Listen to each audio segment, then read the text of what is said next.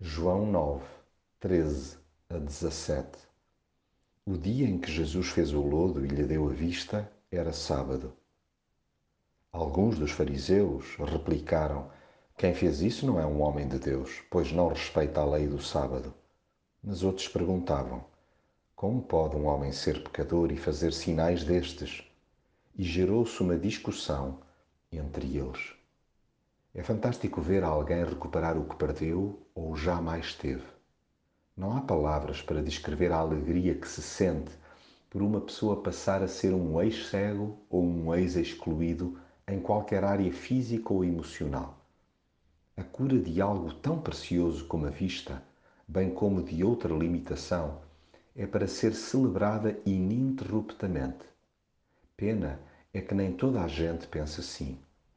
A ala legalista lembra-se de despejar baldes de água gelada sobre a felicidade que jorra do peito daquele que foi agraciado, ignorando o seu olhar repleto de gratidão.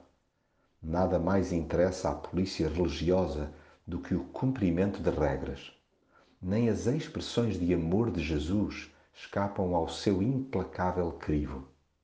Essa malta cheia de si não concebe outras formas de agradar a Deus que não a sua. Daí que interroguem até à exaustão aquele por quem deveriam estar a dar pulos de contente. Ai de nós, integrar tal naipe de cromos é que de tão fechados não levam a sério a possibilidade levantada de Jesus ser mesmo Salvador. Como pode um homem ser pecador e fazer sinais destes? Prefiramos fazer parte daquela larguíssima minoria que, tendo sido tocada e abençoada por Jesus, declara à boca cheia que nele deposita inteira confiança.